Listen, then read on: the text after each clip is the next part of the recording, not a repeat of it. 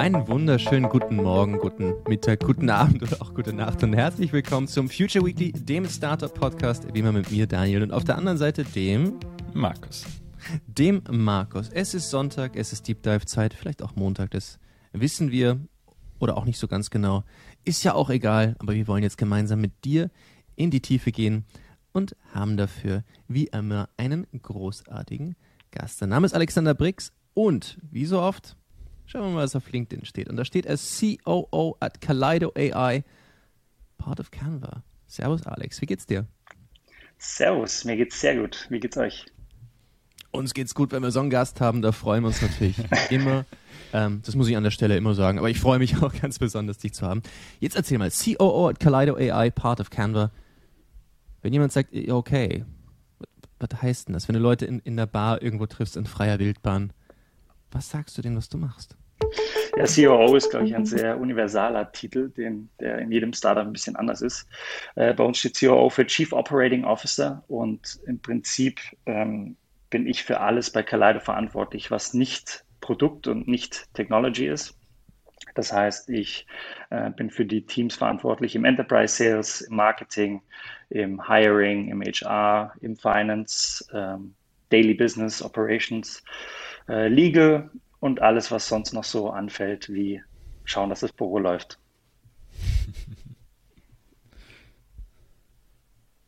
Das ist okay. Und, und sag mal, wenn, wenn dann Leute sagen, ja, und was ist denn jetzt das Kalei, Kalei, Kalei, Kaleido? Kaleido ist ein Visual AI-Unternehmen aus Wien. Ähm, wir fokussieren uns auf die Entwicklung von Machine Learning-basierten Foto- und Video-Editing-Tools. Ähm, die insbesondere Wert darauf legen, dass wir den Prozess der, der Foto- und Videobearbeitung eigentlich automatisieren wollen, im, im, soweit das möglich ist. Ähm, Im Kern haben wir zwei Produkte. Das eine ist remove.bg, eine Plattform, auf der man ganz einfach ein Foto hochladen kann.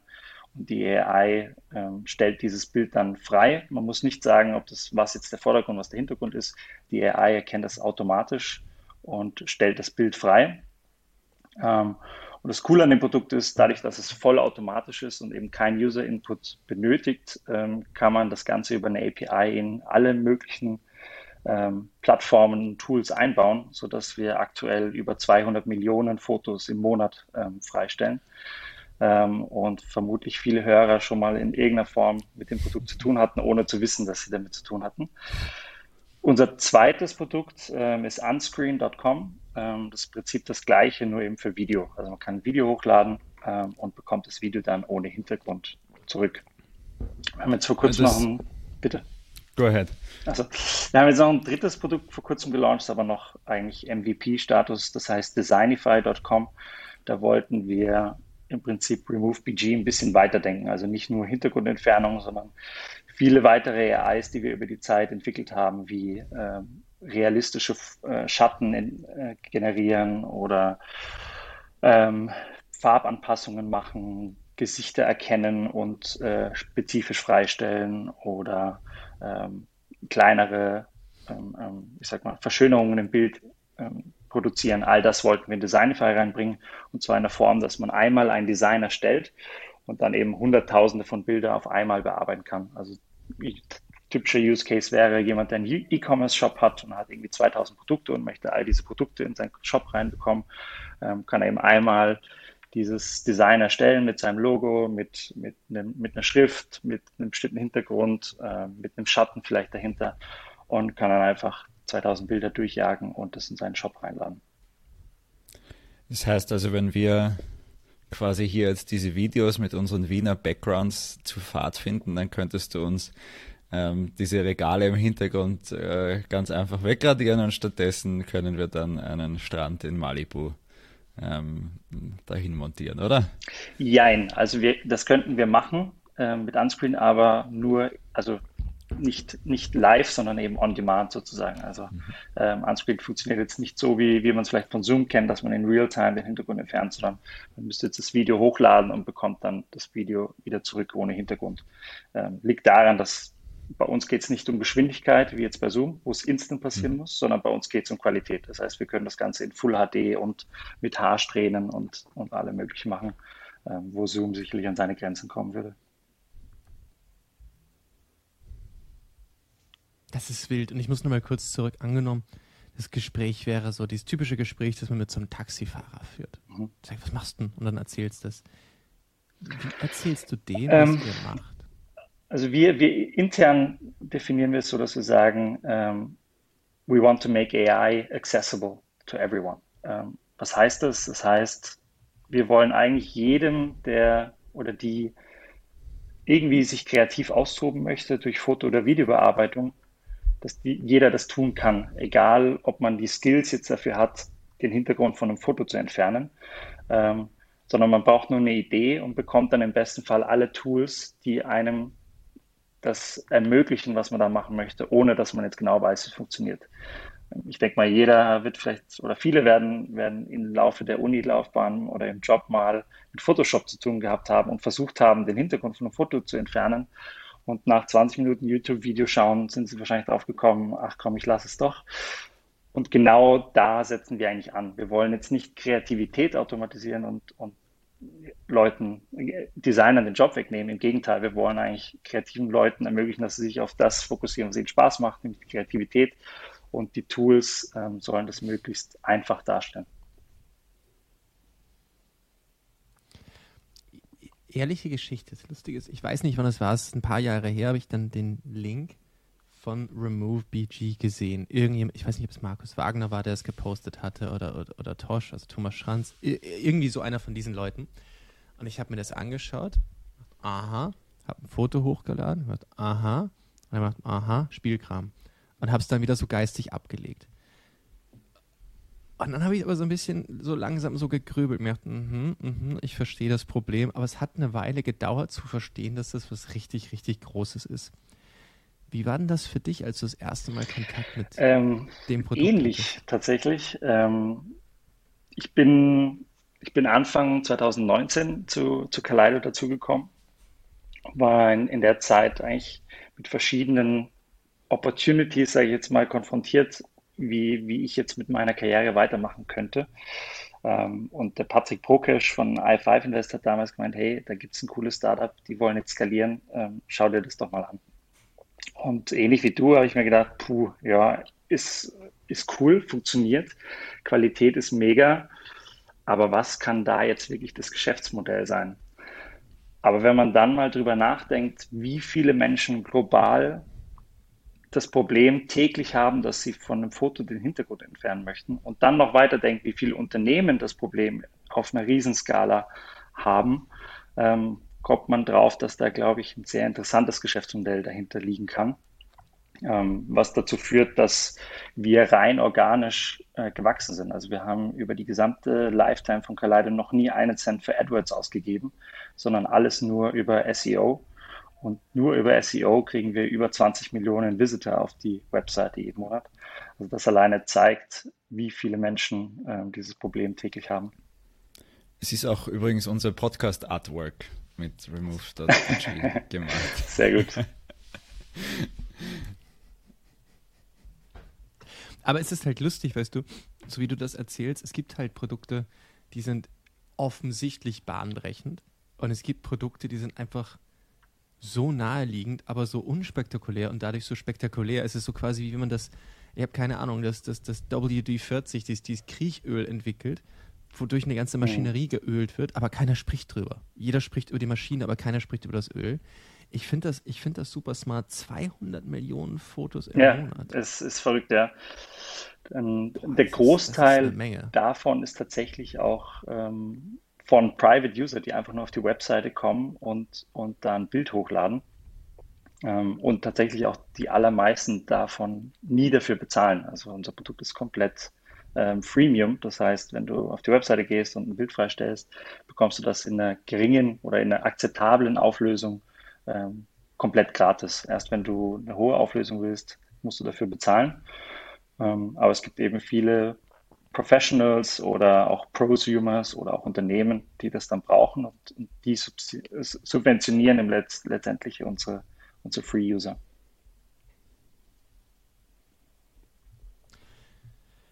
Du hast ja eben angedeutet, dass du Anfang 2019 dazu gekommen bist. Davor, erzähl uns mal ein bisschen, wer du so bist und wo du herkommst, weil du bist ja auch davor nicht unbedingt ein unbeschriebenes Blatt gewesen, wenn jemand wie Patrick Prokisch sagt, hey, du könntest da vielleicht zu diesem potenziellen Rapid Growth Startup ganz gut in so einer Position passen? Kurz muss ich korrigieren, ich glaube, die Pandemie hat meine Jahre durcheinander gebracht. Anfang 2020 bin ich dazu gekommen, also letztes Jahr. Ja. ist, schon, ist schon lustig, oder diese Zeit ist irgendwie für jeden stimmt, so ein bisschen ja, schwierig wahrzunehmen. Ähm, ja, zu meiner Story. Ich bin 2012 nach Wien gekommen, ähm, um an der WU BWL zu studieren. Bin dann relativ schnell zu einer studentischen Organisation dazu gekommen, die Icons heißt. Äh, ist eine studentische Beratung, ähm, die Unternehmen hilft in verschiedensten Bereichen, sei es Marketing, Recruiting, Marktanalysen, was auch immer. Ähm, und habe dann eigentlich auch über dieses Netzwerk damals schon den Patrick kennengelernt, der seinerzeit beim Uni-MC war, ähnlicher Dunstkreis von, von Leuten, die in der Uni jetzt nicht das gefunden haben, was sie suchen, sondern irgendwas anderes noch nebenher machen möchten. Ähm, und ja, Patrick und ich haben uns damals schon gut verstanden, sind immer in Kontakt geblieben. Ich bin dann relativ schnell nach der Uni, nämlich zwei Wochen später, nach Malaysia gezogen, nach Kuala Lumpur und habe vor Wien war ich in Deutschland. Vor, also vor ich Wien? Bin, bin Deutscher aus der Nähe von Mannheim. Ah, okay. Das ist ja eher groß, genau, kannst du es präziser machen. Okay. Ähm, was hat dich nach Wien gebracht? Nach Wien gebracht. Ich habe, ähm, ich habe, vielleicht wenn ich noch früher anfange, ich habe erst zwei Semester Wirtschaftsingenieurwesen studiert in Deutschland. Ähm, da aber relativ schnell gemerkt, dass das gar nicht meins war. Zum einen war das Studium nicht das Richtige, zum anderen ähm, hat mir die Stadt, in der ich studiert habe, nämlich Kaiserslautern, überhaupt nicht gefallen. Es ist eine Stadt mitten im Wald, da gibt es eigentlich nichts außer Fußball ähm, und, und ja, eine Army Base oder die größte US Army Base. Das heißt, ähm, ja, ist jetzt nicht gerade die Studentenstadt, die man sich vielleicht vorstellt oder die ich mir vorgestellt habe. Und als klar wurde, dass ich, ähm, dass ich dort weg will, habe ich zufällig zu der Zeit eine Freundin in Wien besucht und habe mich sofort verliebt, fand die Stadt super geil, ähm, habe mich dann erkundigt, was es für Unis gibt. Mir war klar, dass das BWL das, das Richtige ist, weil Wirtschaftsingenieurwesen ist ja eine Mischung aus Maschinenbau und BWL und der BWL-Teil hat mir einfach mehr Spaß gemacht. Nein, in die Stadt. In die Stadt oder in die Freundin? Okay, was ja auch so ein Klassiker für Wien ist. Aber das, das, das könnte später okay. noch zu tragen kommen, äh, warum ich dann bei Kaleido gelandet bin. Aber da reden wir vielleicht später chronologisch. Okay, das machen wir chronologisch. Okay, gut. Okay, das Richtig, heißt, du hast ja. keinen Bock auf Fußball und Army und hast gesagt, nee, das, das, das gibt braucht ein bisschen mehr Kultur. Und dann hast genau. du Wien entdeckt und gedacht, okay, das ist richtig. Genau. Eins auf und 12. Auch ganz Kultur pragmatisch, betrifft. man konnte an der WU okay. ähm, im, im, Sommersemester anfangen zu studieren. Das konnte man in Deutschland nirgends. Ähm, und ich habe genau zum denkbar schlechtesten Zeitpunkt entschieden, dass ich aufhören möchte, nämlich im November. Das heißt, ähm, das war eine Möglichkeit, um weniger Zeit zu verlieren und gleich nach Wien zu ziehen und eigentlich dann ein paar Monate später anzufangen. Ähm, genau. Dann war ich in Wien, ähm, WU, mit, mit äh, Fokussierung auf Entrepreneurship and Innovation. Ähm, das heißt, da auch schon relativ früh mit, mit der Startup-Szene in Kontakt gekommen. Damals auch, jetzt fällt es mir gerade ein, Daniel, mit dir auch Kontakt gehabt. Da wirst du dich nicht dran erinnern, aber du hast einmal im ENI dann deinen äh, dein Pitchkurs gegeben. Ähm, und damals hatte ich schon eine Idee, die ich dann gepitcht habe und hast du mir auch damals sehr gutes Feedback bekommen, äh, gegeben. Ja, Tatsächlich, das, das ähm, freut mich. Was hast du damals gepitcht? Es war im Prinzip, die Idee war, einen universalen Login für alle Websites ähm, zu kreieren. Also sowas wie, wie Google Login, Facebook Login, Apple Login, was es jetzt überall gibt. Ähm, mhm. Das im Prinzip unabhängig aufzubauen. Damals gab es diese Logins noch nicht, soweit ich mich erinnere. Ähm, cool. Aber ja, war, glaube ich, auch utopisch da. Also wir haben es auch nie gestartet, es war eine reine Idee, eine Schnapsidee. Ja. Ähm, Idee. Ja, und dann bin ich, bin ich über Icons und über die, die über, über ENI immer mehr mit, mit Startups in Kontakt gekommen, habe damals auch mit den Mercury Puzzle beziehungsweise ähm, Prescreen-Jungs über Icons ein bisschen äh, mitgearbeitet, habe denen beim Social Media geholfen. Und da wurde eigentlich immer mehr klar, dass das Startup der Weg für mich sein wird. Habe dann noch ein kurzes Praktikum gemacht bei einem deutschen Konzern, das mir überhaupt nicht gefallen hat Ähm, da habe ich eigentlich sechs Monate lang ein, eine Präsentation gebaut und mich nach sechs Monaten gefragt, was ich da eigentlich gemacht habe. Ähm, ja. Ist ja schnell für ja, so einen Großkonzern. Ja, nee, da, da, war dann klar, Startup, Startup is the way. Und ich habe dann über Icons den Max Scheichenost kennengelernt von Alps Ventures, ähm, der seinerzeit äh, Daily Deal in Österreich und Schweiz gegründet hat ähm, und dann an Google verkauft hat. Und ich habe ihn bei einer Icons Weihnachtsfeier kennengelernt und habe gesagt, Max, egal was du als nächstes machst, das ist mir völlig egal. Ich will, äh, ich will dabei sein, ich will äh, dir helfen. Und er meinte nur, aha, okay, spannend, ja, er äh, fliegt jetzt gleich wieder nach Singapur und, und danach Malaysia, weil er startet dort jetzt eine, eine Digitalagentur. Und die Idee ist eigentlich, aus, aus dieser Digitalagentur ganz viele Startups herauszugründen. Also ähm, im Prinzip verschiedene Vertikale aufzubauen und das Marketing-Know-how in den Emerging Markets ähm, in Southeast Asia ähm, aufzubauen. Und ähm, mir war es wirklich völlig egal, was er macht. Ähm, Im Nachhinein wäre wahrscheinlich die Digitalagentur jetzt nicht das gewesen, was, was, was ich unbedingt wollte, aber ich wollte unbedingt für ihn arbeiten und von ihm lernen. Ähm, habe ihm dann im Nachhinein mein CV geschickt, gleich ein Follow-up am nächsten Tag gemacht. Und ähm, ja, dann, ich glaube, neun Monate später saß ich dann zwei Wochen nach meiner letzten WU-Prüfung ähm, im Flieger nach Malaysia und habe dann ein, ein Praktikum in Kuala Lumpur gemacht bei Falcon Agency beziehungsweise Alps Ventures. Das war eigentlich eine Doppelrolle, wo ich auf der einen Seite geholfen habe, Falcon Agency mit aufzubauen als einer der ersten Mitarbeiter, was super spannend war, weil ich im Prinzip von Klopapier kaufen bis ähm, Leute einstellen und, und, Interviews führen eigentlich alles gemacht habe. Ähm, und das war so ein bisschen die, die Startup High School für mich. Und auf der anderen Seite war ich aber auch Max Assistent bei Alps Ventures. Das heißt, ich habe ihm bei verschiedenen Angel Investments äh, geholfen, mit, mit zum Beispiel die Erstgespräche mit Gründern führen und, und bestimmte Opportunities zu evaluieren. Stark. Was war, was war so dein größtes Learning in der Zeit? Größtes Learning, also es war, es war von vorne bis hinten ein ins Wasser springen und nicht schwimmen können. Also es, ich weiß gar nicht, wo ich da anfangen soll. Es war, ich war eigentlich permanent überfordert und wusste gar nicht, wo vorne und hinten ist. Ähm, größtes Learning. Ich glaube, ich glaube, das meiste habe ich gelernt, was im Bereich, ich sag mal, Interviews, Recruiting, wie man Leute mhm. onboardet. Ähm, ich glaube, da, da habe ich sehr viel gelernt, vor allem, weil es natürlich auch komplett andere Kultur ist dort ähm, und Interviews dort anders ablaufen als vielleicht hier.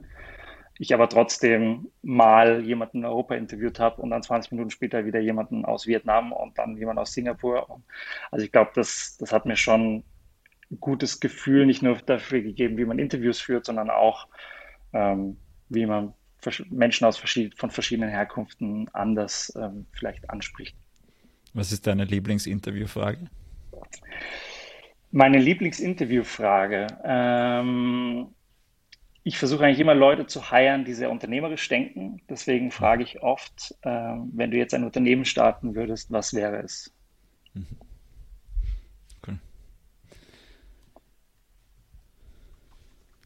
Wie reagierst du, wenn Leute sagen, etwas mit Google, aber mit ein bisschen Facebook und Kinder? Äh, ja, ich meine, es sind ja, es sind ja nicht unbedingt Leute, die dann unbedingt gründen würden. Das heißt, sie haben vielleicht ihre Idee noch nicht so ausformuliert oder können es noch nicht so gut ausdrücken, wie vielleicht jemand, der das jeden Tag macht. Aber ich würde dann nachbauen und fragen, was, was sie damit meinen. Ähm, kannst du ein Beispiel geben? Wem würde mhm. das helfen? Wie will es jemandem helfen? Also ich versuche dann rauszufinden, was der eigentliche Value ist, den jemand kreieren möchte. Aber im Endeffekt, bei der Interviewfrage geht es, glaube ich, primär um Gott. die Motivation. Also, dass jemand sich Gedanken macht über die Welt und was könnte man vielleicht anders machen. Und, mhm. ja, das ist das eher Entscheidende. Das ist cool. Das heißt, du möchtest einfach sehen, okay, wie sehen die ihren Purpose? Wo sehen sie Sachen, die sie genau, selber verändern wollen? Ja, ja. Smart. Und nicht ja. technische Innovation, genau on the spot. Cool. Schöne Frage. Dann warst du natürlich in Kuala Lumpur und hast dir allerdings dann irgendwann gedacht, ja, ich Ja, es war, oder, es war eigentlich erstmal ein, ein, ein, Internship, das sollte sechs Monate dauern. Ähm, der Plan war, wieder zurück nach Wien zu kommen, in einer großen Unternehmensberatung anzufangen mit grünem Logo. Ähm, habe aber dann in den sechs Monaten dort entschieden, dass definitiv Startup das Richtige ist. Ähm, und damals war auch die Idee, in die Beratung zu gehen, wäre wär rein, rein als Sprungbrett gewesen, mhm. äh, als Zwischenschritt, um nochmal ein paar Skills zu lernen, aber ähm, nicht, weil ich, weil ich mich da gesehen hätte. Aber ich habe dort gemerkt, dass das wird nicht passieren. Ich bleibe ich bleib im Startup und aus den sechs Monaten wurden dann letztendlich anderthalb Jahre. Also ich bin dann noch, noch deutlich äh, länger geblieben, bis Ende 2016. Und habe dann in der Zeit dort irgendwann entschieden, okay, ich glaube, ich möchte es mal selber versuchen. Ich habe viele, also ich schätze den Max sehr und er hat sehr viel richtig gemacht im Leben, aber ich habe auch viele Dinge gesehen, wo ich sage, die würde ich anders machen, wenn ich selber gründen würde. Und habe mir dann irgendwann zugetraut, dass ich das jetzt einfach mal mache. Wahrscheinlich war es viel zu früh, aber in dem Moment habe ich gedacht, ich mache das jetzt einfach. Habe dann in Kuala Lumpur äh, ein paar Freunde kennengelernt. Ist natürlich eine riesen Expert-Szene, äh, vor allem im Startup-Bereich. Leute kommen aus der ganzen Welt dahin und arbeiten für, was weiß ich, Rocket Internet oder Google oder irgendwelche Venture-Builder, die dort was starten wollen. Und dadurch ist auf jeder Party eigentlich immer das Gespräch, äh, okay, was machst du so, was mache ich so, was könnte man nicht in der Zukunft mal zusammen machen? Und habe dann über dieses Netzwerk ähm, drei Freunde kennengelernt, äh, die, mit denen ich dann zusammen was gründen wollte. Ähm, die drei kannten sich alle aus, aus ihrer Zeit in Kopenhagen. Die waren selber ähm, eine der ersten Mitarbeiter bei Trustpilot. Ähm, ich glaube, Andrew, unser damaliger CEO, war, glaube ich, sogar der sechste oder siebte Mitarbeiter bei Trustpilot. Äh, Barrington war einer der ersten Produktentwickler von Trustpilot und Daniel war einer der ersten Sales-Leute bei Trustpilot. Also es war, war so aus dem, aus dem Dunstkreis. Das heißt, alle drei sehr im, im Sales-Bereich verankert. Und ähm, ähnlich wie bei Falcon Agency war es mir auch damals relativ egal, was wir machen würden. Ähm, mir war wichtig, es mit Leuten zu machen, wo ich glaube, dass es Spaß machen würde. Und ja, so, so, kitschig das klingen mag, aber der Weg ist das Ziel. Ähm, und die Sache war nicht ganz so wichtig für mich. Also ich kann mich dann relativ schnell für vieles begeistern, wenn, wenn das Setting passt. Und so war es dann auch. Wir haben dann an verschiedenen Ideen gearbeitet. Letztendlich haben wir uns ähm, entschieden, einen, ein E-Signature-Tool zu bauen, ähnlich wie DocuSign oder PandaDoc ähm, das Ganze aber sehr fokussiert auf den Enterprise Sales Bereich. Das heißt, wir wollten nicht nur E-Signatures anbieten, sondern wir wollten eigentlich den kompletten Vertragsabschlussprozess möglichst automatisieren oder zumindest vereinfachen, sodass Sales-Leute eben nicht viel Zeit damit verbringen, Verträge zu verhandeln und, und durch die verschiedensten Legal Departments durchgehen zu müssen, sondern relativ schnell den Vertrag zum Abschluss bekommen und sich auf den nächsten Deal konzentrieren können. Das Baby hieß. Hieß das Baby dann? mhm. Und Akkordeon ähm, ja, okay. ja, wenn man es, ich glaube, wir waren ganz gut darin, uns zu präsentieren und zu verkaufen. Ich glaube, nach außen ähm, sah es wahrscheinlich so aus, als ob es sehr, sehr gut lief. Von innen hat es sich nicht oder selten so angefühlt, sage ich mal so. Ähm, wir haben wir haben, ah, wirklich? Ja, die ersten paar Monate haben wir noch in Kuala Lumpur verbracht, einfach weil natürlich ähm, Cost of Living dort viel, viel äh, geringer waren als jetzt in Europa. Ähm, uns war aber klar, dass jetzt Malaysia oder, oder Südostasien nicht der richtige Markt dafür ist. Mhm. Da waren so Themen wie Falcon Agency oder, oder ja, Spock-Abklatsche ähm, war dort interessanter. Also alles, was, was wirklich ja, den Markt den digitalen Markt überhaupt erstmal von Grund aufbaut. Themen, die bei uns fünf oder zehn Jahre vorher spannend waren, die waren zu dem Zeitpunkt gerade dort interessant. Ähm, deswegen war klar, wir müssen damit nach Europa.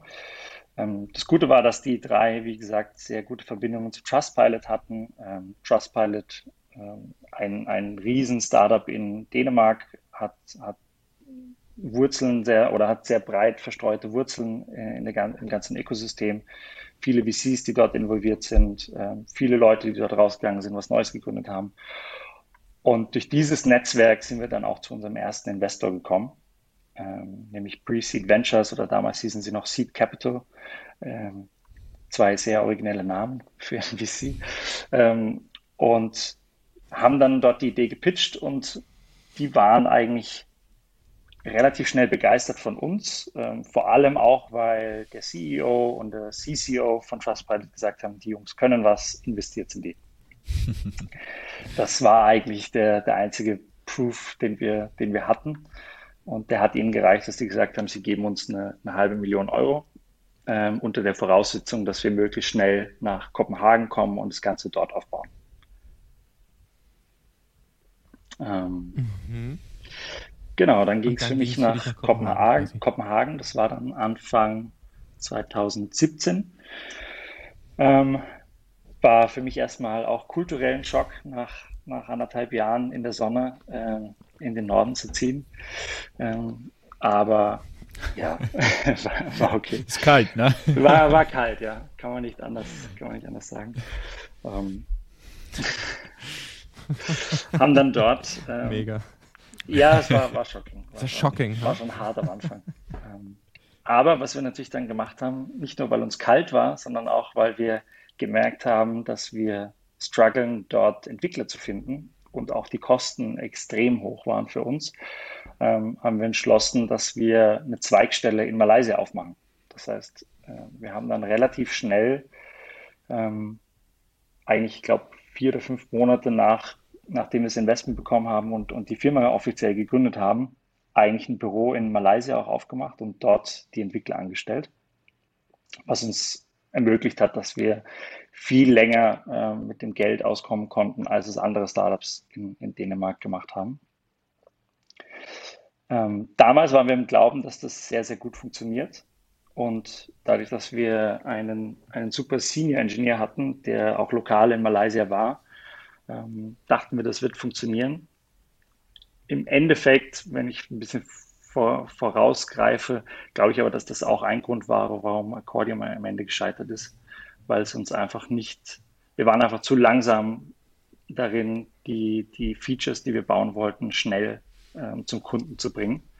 Mhm. Ähm, vor allem, weil unser, unser CPO, also mein Co-Founder Barrington, der fürs Produkt zuständig war und entschieden hat, was, was die Features sind, die wir bauen, ähm, eine sehr hohe Distanz hatte zum Entwicklerteam, was ähm, immer wieder zu Kommunikationsproblemen geführt hat und ja, letztendlich dazu geführt hat, dass wir nicht nur langsam die Features geschippt haben, sondern auch oftmals die falschen Features geschippt haben, also einfach am Kunden vorbei entwickelt haben. Ähm, ja, aber das, das hat sich so über fast drei Jahre oder über drei Jahre äh, dann, dann noch hingezogen, bevor es dann wirklich zu Ende ging. Wie glaubst du, hätte man diese Distanz kleiner machen können? Interesting. Ähm, man hätte es kleiner machen können, wenn man zum Beispiel gesagt hätte, dass ein oder zwei Co-Founder von uns permanent dort bleiben und wirklich beim Team sind. Ähm, gar nicht mal, um, um ihnen auf die Finger zu schauen oder, oder weil wir geglaubt hätten, dass sie nicht, nicht gut oder fleißig arbeiten, sondern einfach, weil die Kommunikation, glaube ich, dann besser funktioniert hätte.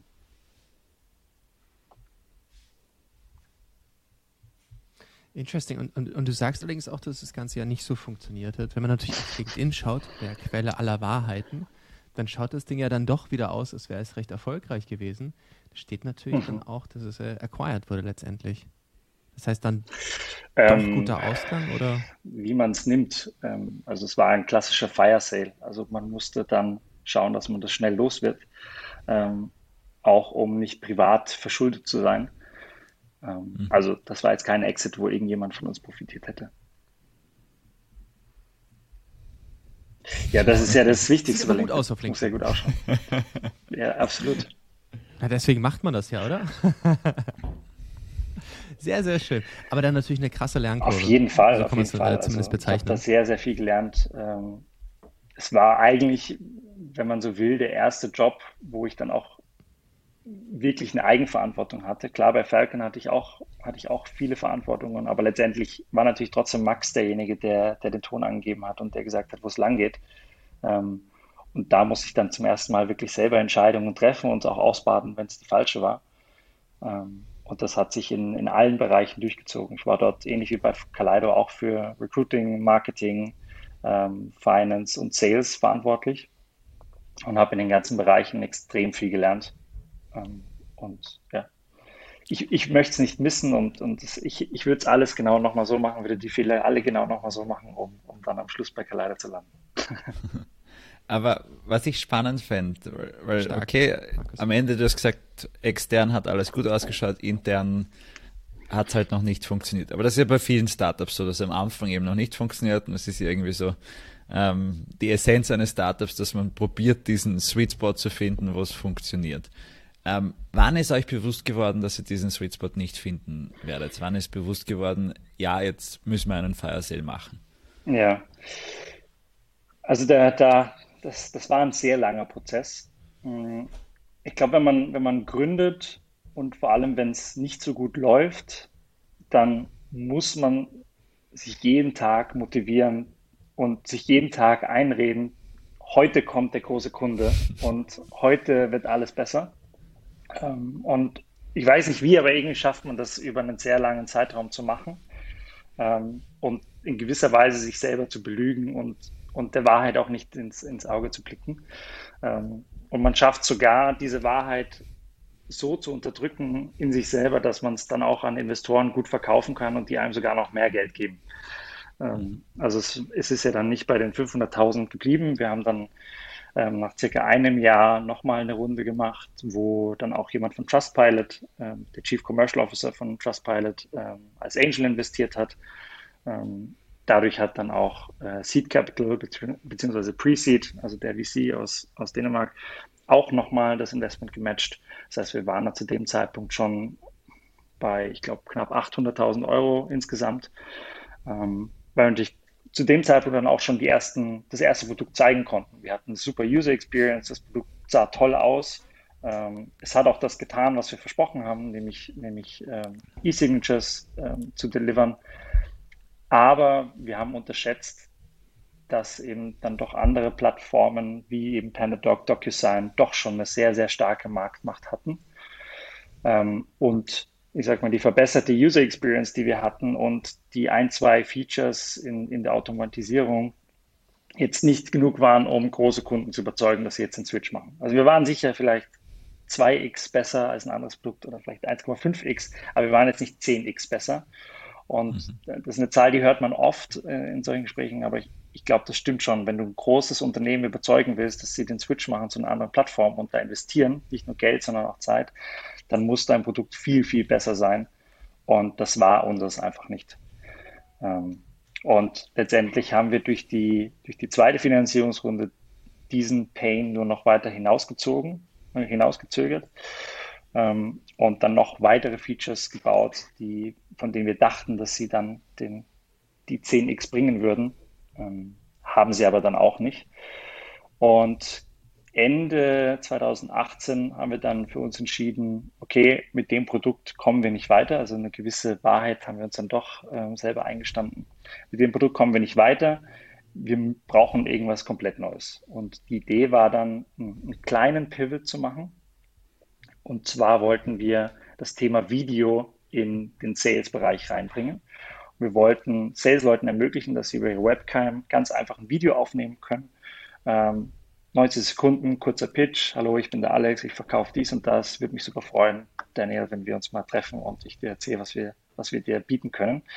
Und das Ganze halt nicht als Videocall, sondern ich nehme das Video auf und ähm, das Ganze wollten wir so einfach machen, dass du einfach über eine Chrome-Extension das Video aufnimmst. In dem Moment, wo du fertig bist mit, mit Aufnehmen, wird das Video in die Cloud geladen. Wir generieren eine Custom Landing Page für dich, die ähm, dein Logo hat, die dein Gesicht hat, die deine Kontaktdaten hat, äh, vielleicht noch ein Call to Action.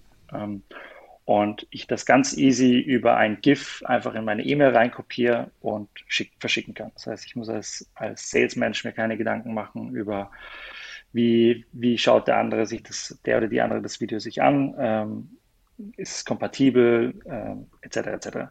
Plus, ähm, ich kann als Salesperson live sehen, ob jemand das Video sich anschaut oder nicht und wie oft und von wo und welche Teile des Videos. Also gewisse Analytics wollten wir mit reinbringen. Und die Idee war eigentlich damit dann das Excitement der Investoren zu kriegen und letztendlich das aber zu verschmelzen mit dem E-Signature-Tool, sodass wir eine End-to-End sage ich jetzt mal, wo es nicht wirklich End-to-End ist, aber End-to-End Contract Closing Plattform haben. Also dass wir versuchen, vom ersten Kontakt bis zum bis, zum, bis zur Unterschrift des Vertrags ähm, Tools zu, zu bieten, die dem Sales-Menschen helfen. Ähm, bitte. Ähm, was ich da jetzt ganz spannend fände, weil wir haben jetzt ein, wir haben wirklich in den letzten Monaten und, und in den letzten eineinhalb Jahren einige Startups gesehen, die auch, sage ich jetzt mal, über durchaus Jahre hinweg ähm, sich irgendwie am Leben gehalten haben und irgendwie es geschafft haben, sich halt durchzubeißen. Und dann durch die Pandemie kam plötzlich dieser große Digitalisierungsschub ähm, und plötzlich war es mega erfolgreich und plötzlich war das dann halt ein, ein teilweise sogar ein Unicorn-Case. Mhm. Denkst du, das wäre für Aquadium vielleicht auch möglich gewesen?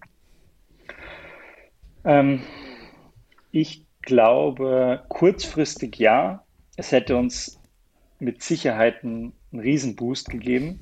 Ähm, also wir haben, wir haben mit dem mit dem zweiten Produkt sehr damit gekämpft, dass viele Unternehmen einfach nicht ready waren für so eine Solution. Viele tun sich schwer damit, ähm, sich selber aufzunehmen, das einer fremden Person zu schicken. Es gibt immer Sales-Leute, die, die da super excited sind und sagen, okay, neues Tool, ich probiere es aus, wenn es funktioniert, toll, wenn nicht, dann nicht.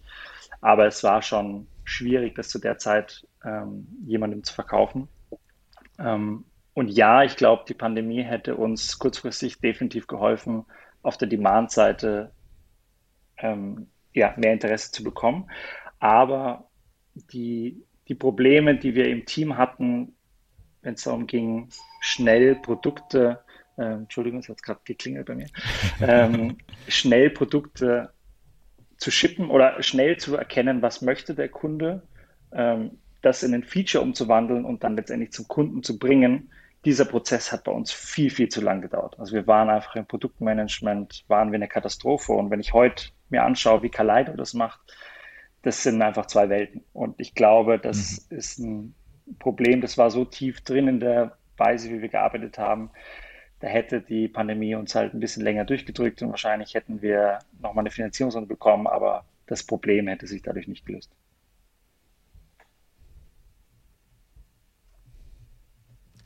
Spannende Analyse. Ähm, erzähl mal, ich meine, es ist klar, glaube ich, warum du von Bord gegangen bist letztendlich. Aber so einfach ist es ja auch nicht, von Bord zu gehen, wenn man da quasi Co-Founder drin ist, man einfach seit, seit Monaten, seit Jahren quasi gemeinsam, ja, so ein, so, ein, so ein Uphill Battle oder wie auch immer man das nennen möchte, kämpft. Und dann irgendwann war allerdings der Punkt, ich meine, du hast gesagt, es war ein Fire Sale. Warst du da noch an Bord? Bist du da früher von Bord gegangen? Erzähl mal, wie sich ähm, das äh, entwickelt Also letztendlich belügt man sich, wie ich schon erwähnt habe, glaube ich, sehr, sehr lange. Also ich habe sehr, sehr lange daran geglaubt, dass wir das noch irgendwie schaffen. Ähm, das, was dann letztendlich den, den letzten Stoß gibt, ist, wenn dann das Konto wirklich komplett auf Null ist, das Private, und man sich schon einige Monate gar kein Gehalt mehr ausgezahlt hat. Ähm, und die Kreditkartenrechnung, über die man sich dann irgendwie versucht ähm, durchzuhangeln, also letztendlich über private Schulden sich versucht durchzuhangeln. Wenn diese Option dann irgendwann auf, auf nicht mehr funktioniert, dann muss man irgendwann der Wahrheit ins Auge blicken. Ähm, und so war es dann auch bei mir. Also mir war dann klar, ich kann jetzt nicht mal mehr einen Monat oder zwei Monate länger das durchziehen, weil sonst kann ich meine Brötchen nicht mehr bezahlen. Ähm, also letztendlich musste ich, musste ich den Schritt dann wow. auch gehen. Oh, okay, aber auch committed bis zum bitteren Ende ja. sozusagen. Ja. Also, also es war dann klar im, im, Januar, also wir haben über, über Weihnachten Stark. von 18 auf, äh, sorry, von 19 auf 20 ähm, noch versucht, eine Finanzierungsrunde hinzukriegen. Es sah auch teilweise noch gut aus. Ähm, kam aber dann doch die Absage und dann war für mich klar, okay, es gibt jetzt keinen, keinen mehr, der, kein Plan B mehr, es gibt keinen Investor, den wir jetzt noch ähm, überzeugen können in der Zeit, wo ich das benötigen würde, privat. Wie, wie ging es dir denn damit? Ich meine, wie, wie bist du damit umgegangen, mit dem Druck?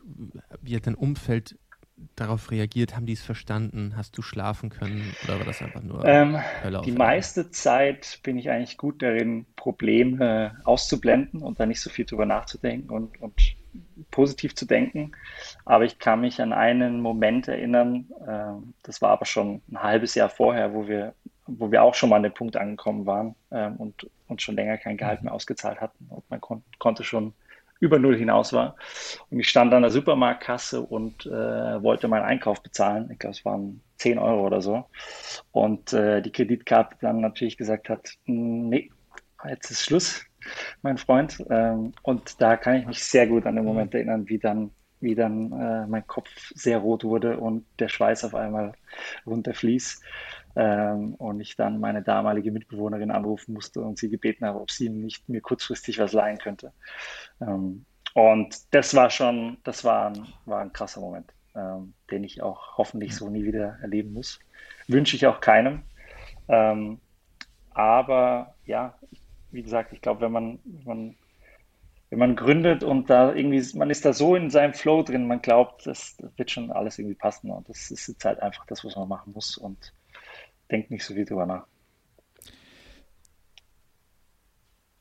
Ich glaube, die meisten Gründerinnen und Gründer haben wahrscheinlich früher oder später so einen Moment. Das ist ja das Wesen. Auf jeden Fall. Es macht ja. aber auch mit einem was. Also ich habe einen ähnlichen Moment auch schon erlebt. Markus, ich weiß nicht, wie es dir ging, aber hast du auch schon mal so eine Situation gehabt? In der Form noch nicht. Aber ich hatte natürlich auch die, die meine Failure Story mit dem Startup, wo auch irgendwann diese, sage ich jetzt mal, nicht ganz so schlimm mit, mit wirklich existenziell auf der Ebene, aber trotzdem, wo einfach unglaublich viel Arbeit äh, reingeflossen ist und irgendwann kommt der Punkt, wo man realisieren muss und das wird dann, dann meistens recht hart bewusst, das funktioniert so nicht. Ich will. Es ist halt so ein Reality-Check, der, glaube ich, auch gar nicht so unwichtig ist. Und, und, und es führt einen, glaube ich, auf den Boden. Und bei mir war es dann auch so, dass es mich dazu gebracht hat, Dinge anders zu bewerten und aber auch bei anderen Personen Projekte anders zu verstehen. Weil man sagt das immer so leicht hier, Bravado und Haha, Gong Ho. Wenn man dann in dieser Situation an dieser Kasse steht und merkt, was das bedeutet, finde ich, generiert das in einem auch für zukünftige Situationen sehr, sehr viel Empathie. Mir hat es auch geholfen, allerdings auch Red Flags früher zu erkennen, dass man sagt, oh, not going past that point ja. again. Ja, absolut. Ich sehe da heftiges Nicken. Agree. Also ich, ich, möchte natürlich auch noch eins dazu sagen. Es ist, ich wusste natürlich in, tief drin im Hinterkopf, dass wenn alle Stricke reißen und alles komplett an die Wand fährt, es gibt immer noch ein Elternhaus, wo man hingehen kann. Und auch wenn meine Eltern, ich bekomme jetzt nicht aus mega gutem Hause, aber einfach normaler Mittelstand. Ich wusste natürlich, wenn alles, alles, alles schief geht, ich würde jetzt nicht auf der Straße landen. Und ich glaube, das ist schon wichtig auch zu sagen, dass wahrscheinlich nicht jeder auf maximales Risiko gehen kann, weil ein gewisses Safety-Net hat man dann vielleicht doch und das hilft einem sicherlich in gewisser Form. Das wollte ich jetzt noch, noch dazu sagen. Aber es ist natürlich kein Safety-Net, was ich jemals äh, an, äh, anfassen wollte. Mhm. Kann ich gut verstehen. Ähm, du, du, du, warst ja aber in der Zeit dann eigentlich schon in Wien, weil du warst damals ja auch dann bei Austrian Startups und, und deswegen habe ich das damals auch, auch, auch durchaus live mitbekommen. Wie, wieso warst du dann schon wieder in Wien? Genau, ähm, Genau. Also es war dann so, dass wir sind dann, ähm, also nachdem wir dann die, den, den kleinen Pivot gemacht haben zum Videoprodukt, ähm, haben wir dann eine kleine Finanzierungsrunde nochmal gemacht. Das waren, glaube ich, auch nochmal so 150, 200.000 circa. Ähm, und im Zuge dessen haben wir entschieden, dass wir vieles umstrukturieren wollen. Ähm, ein, ein Teil davon war, dass wir zum Beispiel einem Accelerator beigetreten sind in London, äh, Founders Factory. Ähm, was, was sehr, sehr cool war. Also die haben uns dann geholfen, in dieser Pivot-Phase die neue Idee umzusetzen und, und schnell erste Kunden dafür zu kriegen. Ähm, das war eine Maßnahme. Die andere Maßnahme war, dass wir gesagt haben, wir geben das Kopenhagen Office auf. Das heißt, ähm, meine zwei Co-Founder, die, die zu dem Zeitpunkt noch da waren, die sind nach Kuala Lumpur gezogen, um nah beim Tech-Team zu sein. Ähm, der eine Mitarbeiter, den wir hatten in Kopenhagen, konnten wir überzeugen, dass er auch mit nach, nach Kuala Lumpur geht. Ähm, und ich habe gesagt, ich, ähm, ich bleibe in Europa. Bin dann noch kurz nach Berlin. Ich war, glaube ich, vier, fünf Monate in, in Berlin, weil ich mir dann eh raussuchen konnte, wo ich hin möchte und wollte immer mal in Berlin leben. Und es war auch eine, oder zu dem Zeitpunkt noch relativ günstig dort. Ähm, bin dann nach Berlin und dann hat, hat, er, hat aber relativ schnell die Liebe, über die wir eingangs gesprochen hatten, äh, nach Wien gebracht. Äh, bin dann mit meiner Freundin zusammengekommen, die wie das Schicksal will aus Wien kommt und dann bin ich nach Wien gezogen und habe dann von hier Akkordeon weiter aufgebaut.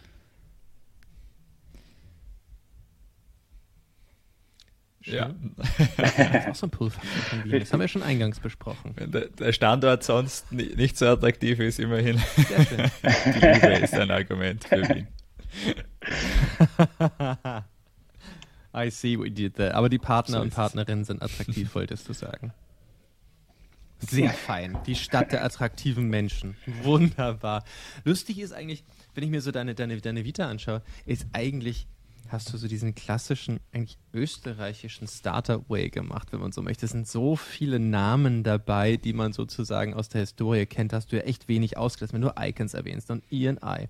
Dann hast du bei Alps Ventures mal angedockt, hattest mit i5 zu tun. Pioneers hattest du auch zu tun. Ähm, und dann natürlich konntest du Austrian Startups natürlich auch nicht auslassen.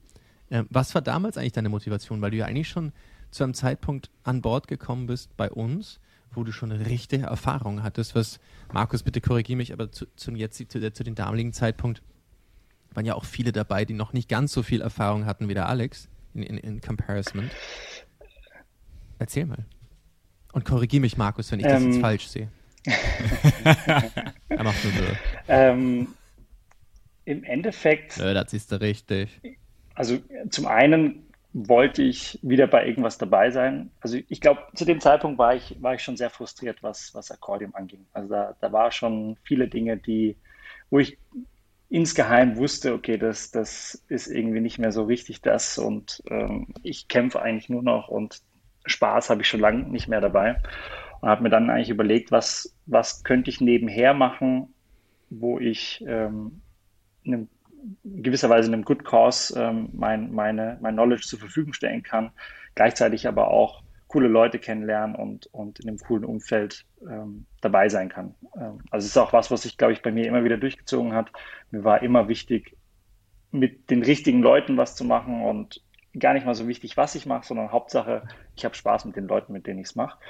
Und äh, ich glaube, Markus und ich hatten damals irgendwie geschrieben und dann meinte ich, hey, gibt es nicht irgendwie Optionen, dass ich euch ein bisschen unterstütze, äh, vielleicht beim Fundraising oder im, im, Sales. Und da haben wir uns zusammengesetzt, haben ein bisschen gequatscht und Markus meinte dann auch relativ schnell, dass das eine coole Option wäre und dass ich da vielleicht ein bisschen ähm, Know-how reinbringen könnte. Ich glaube, in, insgesamt muss man dann zugeben, es war dann vielleicht doch ähm, übermütig zu glauben, dass ich beides gleichzeitig schaffe. Also ich habe dann, glaube ich, nicht ganz so viel Impact auch gehabt, wie ich es mir vielleicht gewünscht hätte. Ähm, aber nichtsdestotrotz, glaube ich, konnte dann dem Team so ein paar Tipps geben äh, im Sales und hoffentlich hat es das will ich schon unterstreichen. Also ich hatte schon das, genau wie du angesprochen hast, einfach auch ein, ein Know-how, nachdem schon auch durch Accordium du, glaube ich, einen sehr guten Einblick hast, oder hattest, hast wahrscheinlich immer noch, wie halt Sales-Prozesse funktionieren und Natürlich ist ein, eine Non-Profit-Organisation dann wieder ein bisschen ein anderer Case, aber theoretisch ist oftmals der, schon ein ähnlicher Entscheidungsprozess und das hat uns damals schon auch ordentlich geholfen. Das freut mich, freut mich zu hören, ja. ja, dann bist du eigentlich von Austrian Startups quasi mehr oder minder gleich boom geheiert worden in der 10x Company und ja, sind alle unfassbar reich geworden über ja, genau. eine Lambo-Sammlung. Das ist der typische Weg von eigentlich Menschen bei Austrian Startups. Ein paar Monate bei uns und boom, mhm. kommt die Black Amex quasi automatisch. Genau. genau. Regenbogen-Lambo-Sammlung.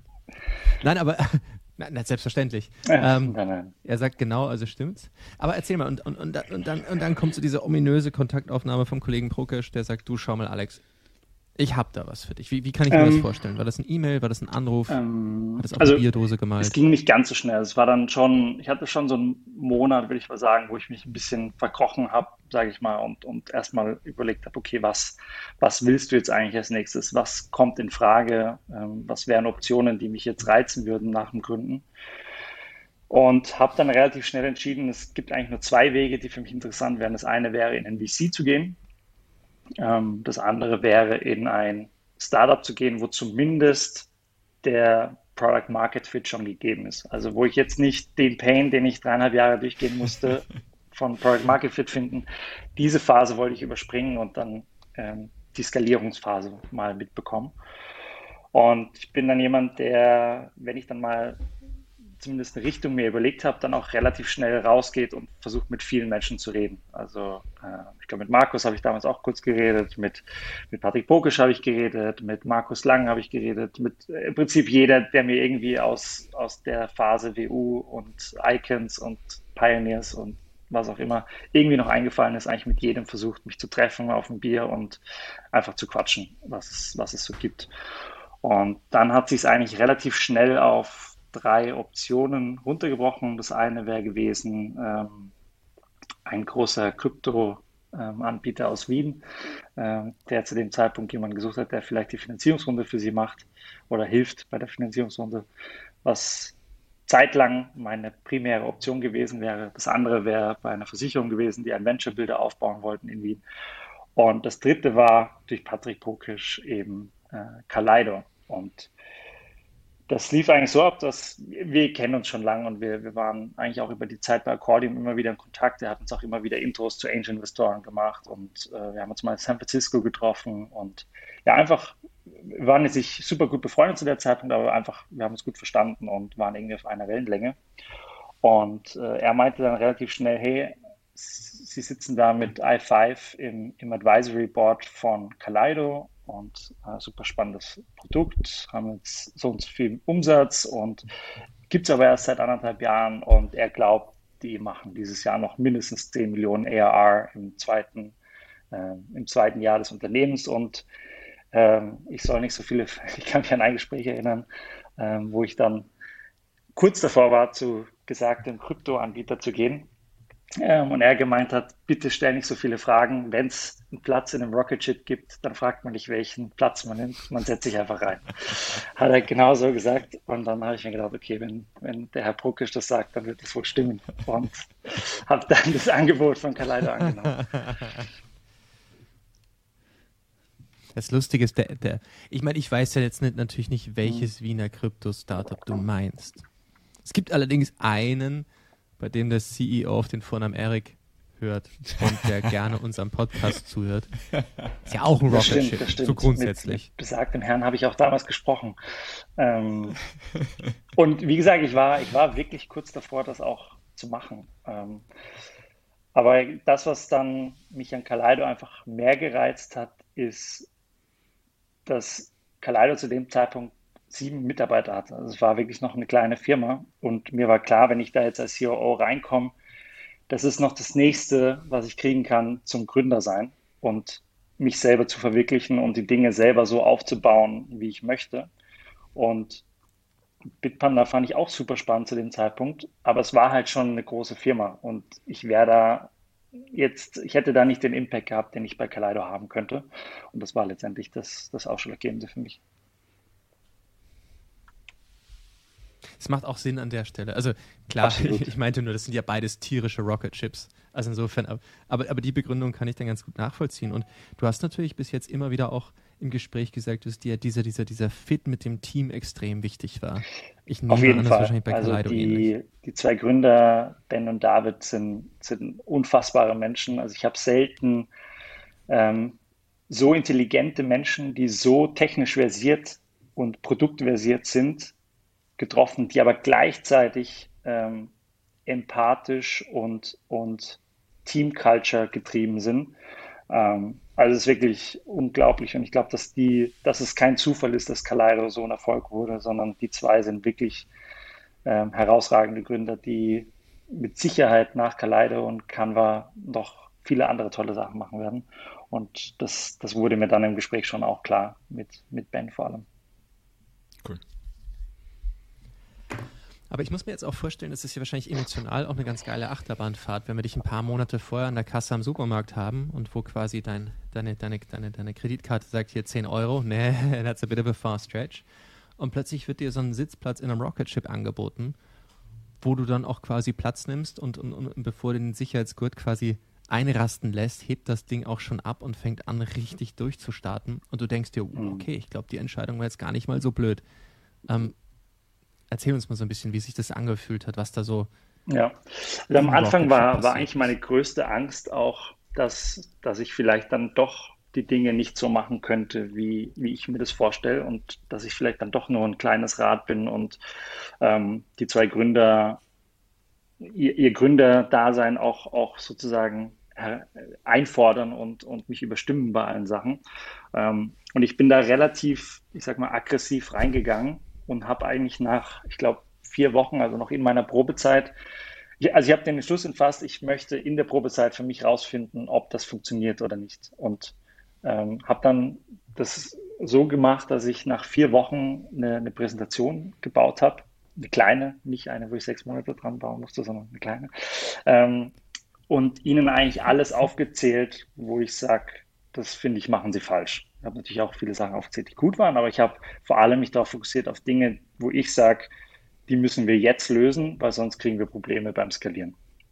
Angefangen beim Sales-Prozess, beim Hiring-Prozess, ähm, Teamkultur, Büro, also alles, was mir irgendwie in den vier Wochen aufgefallen ist, habe ich ihnen wirklich ähm, provokativ ähm, vor den Kopf gestoßen und einfach mal geschaut, wie sie reagieren.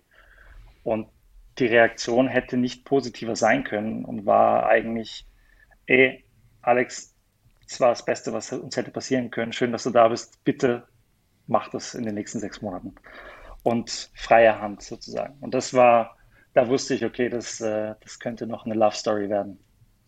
Ich finde das wirklich, also es ist so smart, nämlich auch, auch dieses Mindset zu sagen, du willst rausfinden in diesen ersten vier oder acht Wochen, was auch immer halt die Probezeit war.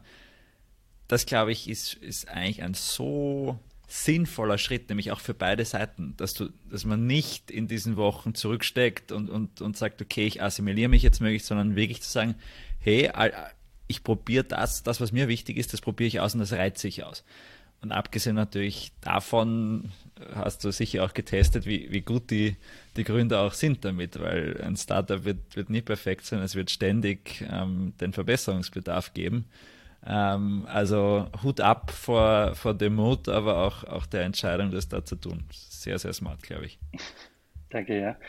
Ja, und dann von, von da weg ähm, war eigentlich Execution Mode. Also es war dann, das war dann im April, bin ich dazu gekommen und über den ganzen Sommer hinweg, es, man vergisst es, aber es war, war Pandemie zu dem Zeitpunkt, es war Lockdown. Das heißt, all das musste ich eigentlich auch virtuell äh, für mich rausfinden. Also ich habe fast alle Mitarbeiter eigentlich erst nach drei Monaten oder so kennengelernt, also als im Sommer dann ähm, alles wieder geöffnet hat in Wien. Ähm, das hat es nicht unbedingt einfacher gemacht. Ähm, aber ja, dann, dann war Execution Mode. Wir haben viele Leute geheiert. Wir sind dann auf ungefähr ich glaube, 16, 17 Leute gewachsen, also nochmal verdoppelt in der Zeit ähm, von, von mir als achten Mitarbeiter. Und ja, es ging, ging alles bergauf. Wir hatten dann, sind dann, glaube ich, von ungefähr drei Millionen User auf irgendwie fast acht oder neun Millionen User im Monat gewachsen und hatten eigentlich jeden Monat eine Wachstumsrate von 20, 30 Prozent, ähm, okay. sowohl auf Umsatz als auch auf User-Seite. Ähm, und irgendwann hat dann mal Canva angeklopft. Okay. Genau, Canva hat sogar schon viel früher angeklopft. Canva hat schon, hat schon, mit dem waren wir schon verbandelt, bevor ich eigentlich angefangen habe. Das hat, hat schon Ende 2019 begonnen. Ähm, Kaleido wurde im Januar 2019 gegründet. Ähm, Canva war einer der ersten Enterprise-Kunden, die wir hatten. Ähm, für alle die, die Canva nicht kennen, Canva ist eine Design-Plattform, wo man im Prinzip alles designen kann, von Grußkarten über Company Presentations, über Documents, was auch immer man sich vorstellen kann, Social Media ähm, etc. kann man alles auf, Design, auf Canva designen. Und ein Feature von Canva Pro ist, dass man dort Hintergründe entfernen kann. Ähm, das heißt, wenn man dort ein Bild reinlegt, gibt es eben einen kleinen Button, der heißt Background Remover. Und ähm, die meisten wissen es nicht, aber es ist dann eben unsere API im Hintergrund, die die Bilder freistellt. Und Canva war eben, wie gesagt, ab Ende 2019 ähm, einer unserer größten Enterprise-Kunden und wir sind eigentlich parallel gewachsen. Die waren natürlich damals auch schon relativ groß, aber die hatten auch unfassbare äh, Growth Rates. Und ja, was haben die ausgemacht? Wahrscheinlich drei, vier Prozent unseres Umsatzes war, war von Canva. Ähm, dieser Umsatz ist jeden Monat gewachsen, wurde immer mehr. Äh, wir haben immer mehr auch mit, mit ihren Senior Product Managern zu tun gehabt und und überlegt, was man in Zukunft, was sie in Zukunft für Needs hätten, was für Features wir vielleicht bauen könnten, was für AIs sie benötigen würden. Ähm, gleichzeitig gingen Preisverhandlungen los, weil sie natürlich meinen, okay, wir zahlen hier irgendwie für jedes Bild ein paar Cent. Ähm, bei ein paar Millionen Bildern wird es langsam ein bisschen teuer. Können wir da nicht irgendwie was anderes machen? Und diese beiden Gespräche liefen eigentlich parallel. Und was dazu kommt, wir wussten, dass sie parallel auch an der eigenen Remove BG AI, nenne ich es jetzt mal, arbeiten. Also sie hatten auch das Ziel, uns irgendwann vielleicht loszuwerden und das selber zu bauen. Ähm, aber ich glaube, sie haben dann gemerkt, dass das doch nicht ganz so einfach ist und ähm, haben auch gemerkt, dass wir viele Dinge ähm, noch in der Pipeline haben, die über Hintergrundentfernung hinausgehen. Und all diese Komponenten zusammen haben dann dazu geführt, dass irgendwann die Gespräche losgingen, ob man nicht vielleicht ähm, sich enger Partnerschaft, eine engere Partnerschaft ähm, anstrebt, äh, namentlich eine Akquisition. Wenn ich das, vielleicht habe ich es falsch in Erinnerung, aber war es nicht zuerst, dass es erstmal eine, eine große Beteiligung gab? Äh, nee, das, also rechtlich gesehen war es so. Ähm, das war aber eine reine, reine Struktur des Deals, dass ähm, also Canva eine, eine, österreichische GmbH gekauft hat, eine Shell Company. Diese Shell Company hat dann 40 Prozent von Kaleido übernommen. Das war der erste Schritt. Dann mussten wir durch Regulatory Approval durch und dann ähm, wurde aus, wurden diese beiden Firmen in eine ähm, verschmolzen. Das heißt, die alte Kaleido AI GmbH gab es nicht mehr. Es gab dann nur noch diese neue Shell Company und die wurde dann wieder umbenannt in Kaleido AI GmbH. Ähm, und äh, die, die Kollegen vom Trending Topics haben das halt äh, zu früh gesehen, sage ich mal, im Firmenbuch und haben das halt sofort aufgegriffen. Ähm, wir haben dann eh versucht zu managen und gesagt, hey, schreibt es lieber nicht, ihr kriegt die Story dann eh, das ist noch nicht alles. Aber ähm, ja, verständlich auch, dass ich es dass rausbringen wollte. weil als Außenstehender und in Hindsight, ohne dass ich jetzt die Überschriften vor mir sehe, wirkte es so, als hätten sie erstmal die Hälfte der Firma gekauft, um dann zwei Wochen später zu sagen, nee, die sind schon richtig geil. Ja, nein, nein, es war von Tag es, 1. Es wirkte so. Übernahme. Es war einfach nur das rechtliche Konstrukt, das das vorausgesetzt hat. Got it. Und als wir uns äh, äh, vorhin kurz, äh, kurz aufgewärmt haben, haben wir natürlich gesagt, okay, erzähl mal, wie, wie ist denn das jetzt? Es gibt die zwei Gründer, ähm, da bist du natürlich als CEO an Bord und wir, wir haben da nachgefragt, ähm, wie sich denn das bei euch auch mit Shares bei den Mitarbeitern und Mitarbeiterinnen verhält.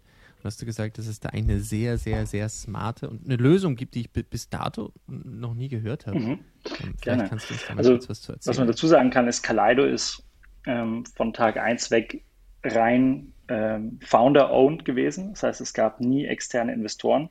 Ähm, die Gründer haben zum Zeitpunkt der, der Acquisition jeweils 50 Prozent der, der nominalen Shares gehabt. Es gab aber natürlich einen, einen ESOP-Pool und dieser ESOP-Pool, oder eigentlich nicht ESOP, eigentlich waren es Phantom Shares-Pool, ähm, war so aufgebaut, dass ähm, jeder Mitarbeiter, der dazukommt, egal in welcher Position, immer einen gewissen Prozentsatz von dem, was im im Phantom Share Pool noch übrig ist, äh, bekommt. Sprich, wenn du der erste Mitarbeiter oder die erste Mitarbeiterin bist, ähm, die dazukommt, bekommst du zum Beispiel 10% von dem gesamten Pool, der noch da ist. Der zweite oder die zweite Mitarbeiterin bekommt wiederum 10% von dem, was noch da ist. Das heißt, wie so ein Wasserfall, das, was noch übrig ist, wird immer weniger, aber es geht nie auf Null ähm, und incentiviert letztendlich, dass man möglichst früh ähm, zu Kaleido dazukommt. super smarte Lösung. Wirklich smarte Lösung. Ist witzig, es, ist, es wirkt relativ in, in Anführungszeichen einfach. Also es ist unendlich smart und ähm, auch total transparent. Ich, ich finde, das Spannende ist, du musst es dann auch gar nicht mehr großartig verhandeln, auch gar nicht mehr großartig diskutieren. Bist allerdings auch in der Vertragsverhandlung so angehalten, dass du jetzt auch doch schon schneller mal dich entscheidest, stimmt, ja. wenn da noch drei andere in der Pipeline sind, die auch noch geonboardet werden möchten. Toll. Ähm, heißt natürlich aber auch, und ich, ich bin ja persönlich der Meinung, man sollte so viele Key-Mitarbeiterinnen und Mitarbeiter wie möglich in irgendeiner Form auf dem Cap-Table oder zumindest mit Phantom Shares belohnen. Als es dann hieß, es gibt eine Acquisition, war das wahrscheinlich für recht viele von euch auch grundsätzlich mal ähm, Mit Sicherheit, sowohl professionell als auch privat hat es sicher einen Impact ähm, für viele gehabt. Ähm, man muss dazu sagen, das war sehr, sehr lange sehr geheim. Also ich glaube, bis es komplett unterschrieben war, wussten es eigentlich nur die beiden Gründer und ich ähm, und sonst niemand. Also wir haben da auch versucht, das von den Mitarbeitern komplett fernzuhalten. War insofern einfach, weil es Lockdown war. Das war dann im, im, im Herbst der, der zweite Lockdown.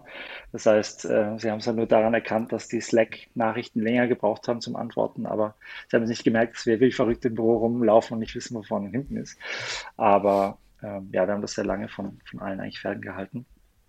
Aber sicherlich, es war, war für viele dann äh, eine tolle Überraschung. Stark. Ich nehme an, dein Bankbetreuer wird sich auch gedacht haben, Moment, was mit dem armen Schlucker passiert? Ähm, bei der Bank bin ich zum Glück nicht mehr von damals. Nein, aber da muss man dazu sagen, äh, der Großteil war natürlich Shares. Das heißt, äh, wir sind auch jetzt alle noch incentiviert, möglichst lange bei, bei Canva zu bleiben und, und wollen das auch alle tun. Aber bei Canva ist es ja so quasi, als hätte man ein Rocket Ship genommen und es in ein noch größeres Rocket Ship reingesteckt. Das heißt, auch da macht es ja grundsätzlich Sinn, den, den Sitzplatz würde möglichst ich, lang zu behalten. Ja. Aber nicht nur, nicht nur aus finanzieller Sicht macht es Sinn auch.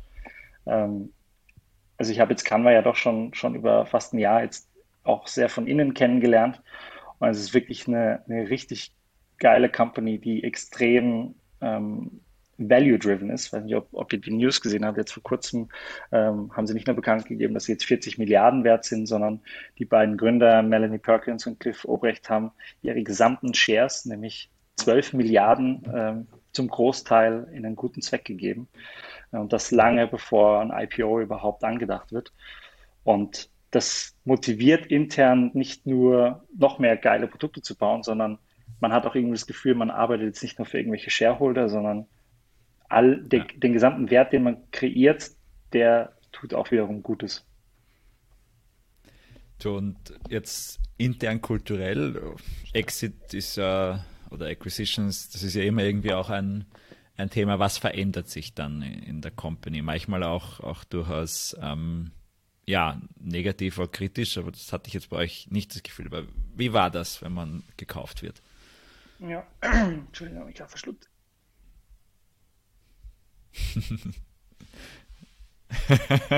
Es muss eine große Summe gewesen sein, mein Freund, dass er sich da gleich verschluckt. Oh, Entschuldigung. Ähm. Take your time. Eine sehr große Summe. Jetzt nimmt er nochmal ein Glas Wasser und atmet. So, jetzt geht die Stimme Nein, wieder. Wir reden hier nicht über Geld, sondern Impact. ja, der Markus war mit seiner Frage schneller, als ich dachte. Da muss ich schnell ausdenken. ähm, ja, wie hat sich verändert? Also intern hat sich jetzt gar nicht so viel verändert. Wir fühlen uns immer noch sehr eigenständig und wir fühlen uns immer noch, glaube ich, mehr als Kaleido als als Canva. Ähm, aber es ist sicher, es ist sicher eine Veränderung wahrzunehmen. Also es nicht nur, weil wir jetzt nochmal deutlich gewachsen sind. Also zum kritischen Zeitpunkt waren wir, wie gesagt, 18, 19 Leute. Jetzt sind wir 42, äh, bis Ende des Jahres sind wir 50. Also da verändert sich einfach grundsätzlich schon mal viel in einem Startup. Am Anfang war der Plan, dass Kaleido sehr, sehr eigenständig bleibt, dass wir unsere Produkte weiter fortführen, ähm, weiter wachsen. Im Moment ähm, tendieren wir eher dazu, dass wir sagen, ja, die Produkte sind zwar weiter eigenständig, aber wenn wir unser Know-how ähm, im Machine Learning-Bereich wirklich gut in die Canva-Organisation, aber auch Plattformen reinbringen können, gibt es da noch einen riesen, riesengrößeren äh, Leverage und tendieren im Moment eher dazu, uns doch näher an Canva zu bewegen, als wir es ursprünglich geplant hatten. Nicht, weil Canva sich das wünscht, nicht, weil wir uns das wünschen, sondern weil es einfach da, also natürlich wünschen wir uns das, aber einfach, weil es ähm, da ein sehr, sehr großes Potenzial gibt, zusammenzuarbeiten. Und da versuchen wir gerade, das irgendwie auszuloten, wie die langfristige Strategie sein kann. Und da wird es sicher im nächsten Jahr dann auch verschiedene Veränderungen intern geben.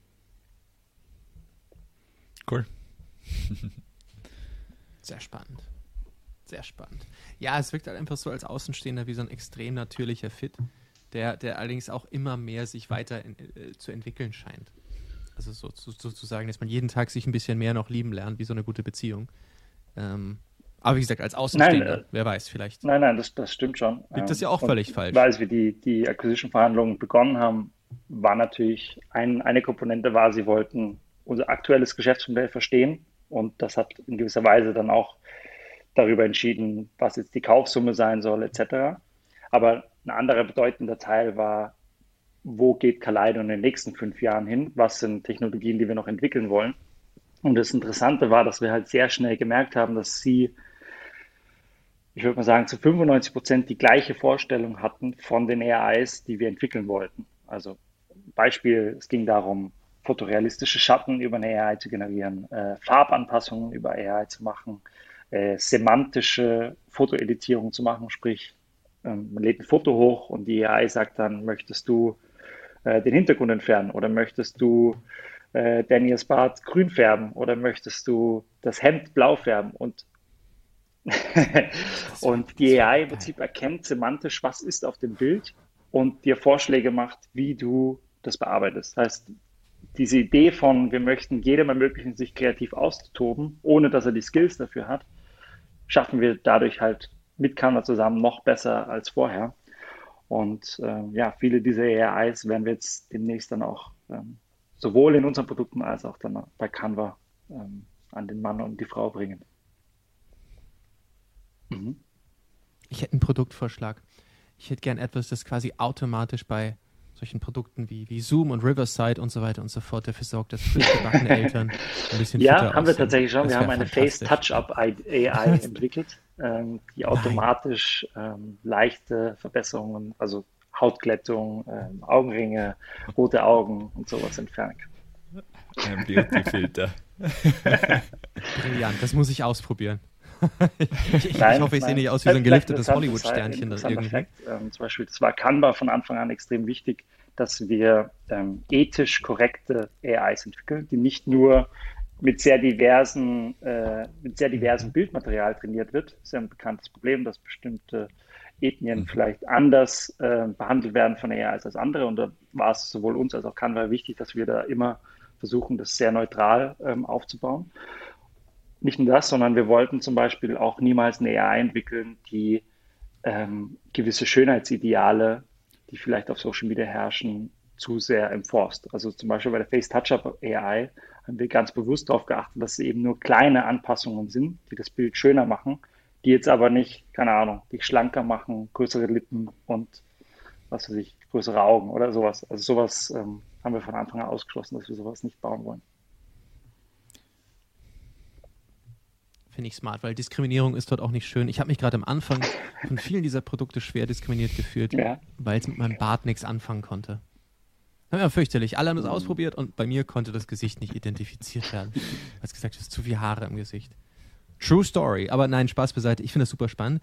Ist aber auch gar nicht mal so trivial, ähm, das, das, das umzusetzen. Das stelle ich mir extrem kompliziert vor. Ähm, ist wahrscheinlich ein ganz eigener Podcast, wie man dort, wie man dort vorgeht und wie man so eine AI ja. dort trainiert. Was, was, wie, wo, wie.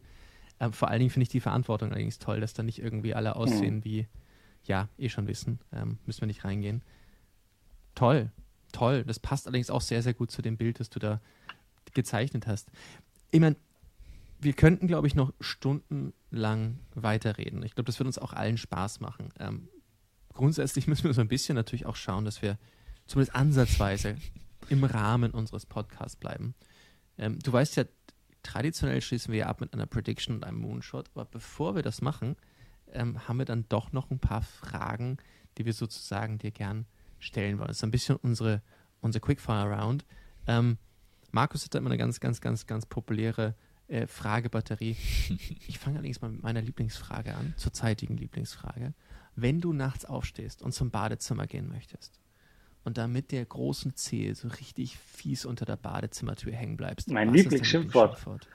Fuck. Einfach nur so laut Fuck schreien. ja. Okay.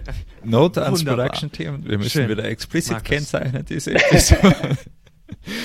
ähm, ja, Speedround, Quickfire Round. Ähm, du hast ja schon ein paar Learnings äh, erzählt, aber vielleicht gibt es ja jetzt, wenn du wirklich auf die, die letzten 10 Jahre, 20 Jahre zurückschaust, vielleicht gibt es eine Mother of all Learnings, die, die du da mitgenommen hast. Dann, was ist ein Lifehack, der dir in irgendeiner Form wirklich geholfen hat? Also ein, ja, ein Detail. Und das dritte, ähm, ha, was war das dritte? Jetzt muss ich nochmal überlegen. Ähm, ja, eine Buchempfehlung. Eine Buchempfehlung. Eine Oder Buchempfehlung. eine Filmempfehlung, eine, eine Content-Empfehlung jedenfalls. Mhm. Ähm, ein Lifehack, es ist, klingt, das wird wahrscheinlich der langweiligste Lifehack äh, sein, der jemals gebracht wurde, aber im Startup-Bereich ähm, alles dokumentieren. Also mhm. gerade in der Scaling-Phase jeden, jeden langweiligen Prozess aufschreiben, sodass es jeder versteht, ähm, der, der sich damit auseinandersetzen muss. Glaube, gerade in der Skalierungsphase ähm, hilft uns das extrem, dass wir da, dass wir da einfach alles aufschreiben und für jeden zugänglich machen. Langweilig, aber sehr, sehr ähm, effektiv. Ähm, Buchempfehlung oder Content-Empfehlung. Ähm, ich habe jetzt gerade vergessen, wie das Buch heißt, aber von Bill Gates gab es ähm, vor kurzem ein Buch ähm, über CO2 und woher eigentlich die, die ganzen Schadstoffe kommen und aus welchen Industriesegmenten. Vieles, was da drin steht, weiß man schon, aber es war irgendwie sehr interessant, das nochmal kurz zusammengefasst zu lesen, was eigentlich die, die größten Klimakiller sind, die wir so haben und wie man eigentlich auch mit kleinen äh, Maßnahmen dagegen steuern kann. Vielleicht könnte man, können wir einblenden, wie das Buch hieß. Stark. Das, das schaffen wir in den Show Notes. es heißt tatsächlich, wie wir die Klimakatastrophe Perfekt, verhindern können. Welche Lösungen es gibt und welche Fortschritte nötig sind. Das ist nominiert für den Deutschen Wirtschaftsbuchpreis 2021 und Spiegel Bestseller auf Platz 1. Also kein Geheimtipp. Würde ich jetzt sagen, dass ich mir das gemerkt habe oder selber gelesen habe? Nein, ich habe es nur nebenbei gegoogelt. ich hoffe, es stimmt sogar, aber so heißt das scheinbar. Ähm, ja, vielleicht war es damals ein Geheimtipp und ist jetzt groß geworden. So ganz ähnlich wie eure Company auch. Das könnte ja dann auch ganz gut zu dir passen. Ja, und jetzt sind wir eigentlich schon quasi so gut wie am Ende. Mein Lieblingsessen. Was ist dein Pizza. Lieblingsessen? Hund. Hund oder Katze? Auto. Mhm, mhm. Auto oder Motorrad? Wenn ich jetzt Bill Gates Buch erwähnt habe, müsste ich Elektro sagen, aber ich bin leider ein Motorhead und deswegen Benziner. wenn, wenn, wenn, du dir eins aus der ein gesamten Auto. Welt aussuchen könntest, ein Auto, aus der ein gesamten Porsche Historie, 964 2,4 RS. Uh, jetzt, uh. oh, der Mann weiß, wovon er redet. Da schlägt Dennis Der Herz Mann weiß, wovon er redet. der weiß sehr genau, wovon er redet. Ja, ja, schön. Da muss man noch vielleicht den einen oder anderen ja. Bildschirm im Hintergrund entfernen. Aber es ist auch ein sehr wertstabiles Auto, sehr sinnvolles Auto, ja quasi auch fast ein Familienauto. Das ist gut. Also ein nee, RS, nee, da wurden nicht viele gebaut. müssen wir, glaube ich, noch sehr einige wenige. Exits machen. Mhm. Und dann eher um die Nordschleife ballern ähm, oder in die ähm, Garage Nee, stehen? das Auto muss bewegt werden. Ich würde das ständig fahren. Cool. Das macht die RS-Modelle ja auch so fein, weil ja. die meisten werden dann früher ja. oder später um Baum gewickelt. Gerade die älteren Porsche. ist, deswegen ja. sind die so wertstabil. Die, die überleben. In dem Sinne, das war natürlich auch keine Empfehlung oder so etwas. Keine Investmentempfehlung, wie man heutzutage immer so populär dazu sagt. Also hm, 964 RS, ja, sehr, sehr, sehr schöne Idee. In dem Sinne, jetzt kommen wir quasi zu unserem großen Finale. Und da geht es darum, dass du eine Prediction machst und einen Moonshot. Wie gesagt, Prediction, das wird auf jeden Fall passieren. Und Moonshot, mhm. richtig groß denken, richtig große Dinge aussprechen. Stage is yours. Ähm, ich muss zugeben, ich habe mich nicht auf diese Fragen vorbereitet. Ähm, ja, hier fang nicht mit Ausreden an. Prediction, Prediction äh, ist natürlich das Segment, in dem ich jetzt arbeite, aber ich glaube, dass Machine Learning noch ein, ein viel krasseren Impact in unser Daily Leben haben wird, als wir es jetzt uns im Moment erahnen können. Und ich glaube auch, dass viele Ängste, die, die, die der Average Consumer hat, nicht unbedingt berechtigt sind. Also ich glaube, dass wir da jetzt in nächster Zeit sicherlich in manchen Bereichen in Richtungen arbeiten, wo verschiedene Unternehmen Dinge entwickeln, die vielleicht beängstigend sind, die, wo man vielleicht glaubt, dass die schlimme Dinge bewirken. Und man sieht ja vielleicht auch anhand von Facebook, dass das Machine Learning in manchen Bereichen nicht unbedingt nur Gutes tut. Ich glaube, dass das aber da dann auch wieder eine Entwicklung geben wird, die das Ganze wieder ein bisschen reguliert und dann Machine Learning etwas sein wird, was der Gesellschaft ähm, sehr, sehr helfen kann. Und zwar nicht nur im Visual AI-Bereich, sondern in ganz vielen verschiedenen ähm, ähm, Segmenten des Lebens. Das ist wahrscheinlich kein, kein ausgefallener Gedanke, der ist wahrscheinlich vielen bekannt, aber ich bin da, bin da sehr zuversichtlich, dass Technologie letztendlich ähm, was Gutes bewegt und nicht, nicht Schlechtes. Moonshot ist wahrscheinlich eher noch ein Wunsch als ein Moonshot, aber ich würde mir wünschen, dass die Anti-Globalisierungsbewegung, die wir in den letzten Monaten und Jahren gesehen haben, nur ein kurzfristiger Trend sind und wir langfristig wieder als Menschheit denken und wieder näher zusammenwachsen und vielleicht mal sowas wie eine, eine echte Europäische Union, ähm, wo es kaum Grenzen gibt, ähm, gibt oder vielleicht sogar noch was Größeres als die EU irgendwann äh, Realität ist und ähm, ja, wir als Menschheit denken und nicht als Nation. Halleluja, Bruder. das ist, ein, das ist ein wunderschöner Moonshot. So, ganz wertfrei, aber es ist ein sehr, sehr schöner Moonshot. Ist auch ein schönes, schönes Schlusswort, oder Markus? Jawohl. Das denken wir auch. An der Stelle, ich, normalerweise verweise ich ja immer mal wieder dazwischen dran, podcast at austrianstartups.com auf dein Feedback. Um, ich war jetzt so gefesselt bei dem Gespräch, dass ich jetzt gar nicht dazu gekommen bin, darauf zu verweisen. Podcast at austrianstartups.com, wenn du Feedback zu dem Gespräch hast, sagst, total klug oder totaler Blödsinn, was ich eher bezweifle, aber hm, don't wanna bias you. Um, und an der Stelle, Alex, riesen, riesen Dank für das Gespräch mit dir. Was a pleasure. Ähm, bleib weiter gut angeschnallt in dem Raketenschiff. Das war jetzt ein bisschen komisch übersetzt. Rocket Ship. Anyway, ähm, ich finde, es gibt so schöne Anglizismen, die muss man einfach so machen. Ich bemühe mich dann aber doch, aber scheitert dann doch manchmal, was ja auch völlig okay ist. Und in dem Sinne, wir freuen uns, dass du dabei warst, lieber Alex. Wir freuen uns, dass du dabei warst zu Hause ähm, und freuen uns natürlich darauf, wenn wir uns am Donnerstag wieder hören zu den ganz normalen News. In dem Sinne, take care, stay safe und wir freuen uns natürlich auch über jede Bewertung. You know, sharing is caring. In dem Sinne, Dankeschön, take care, stay safe. Bye.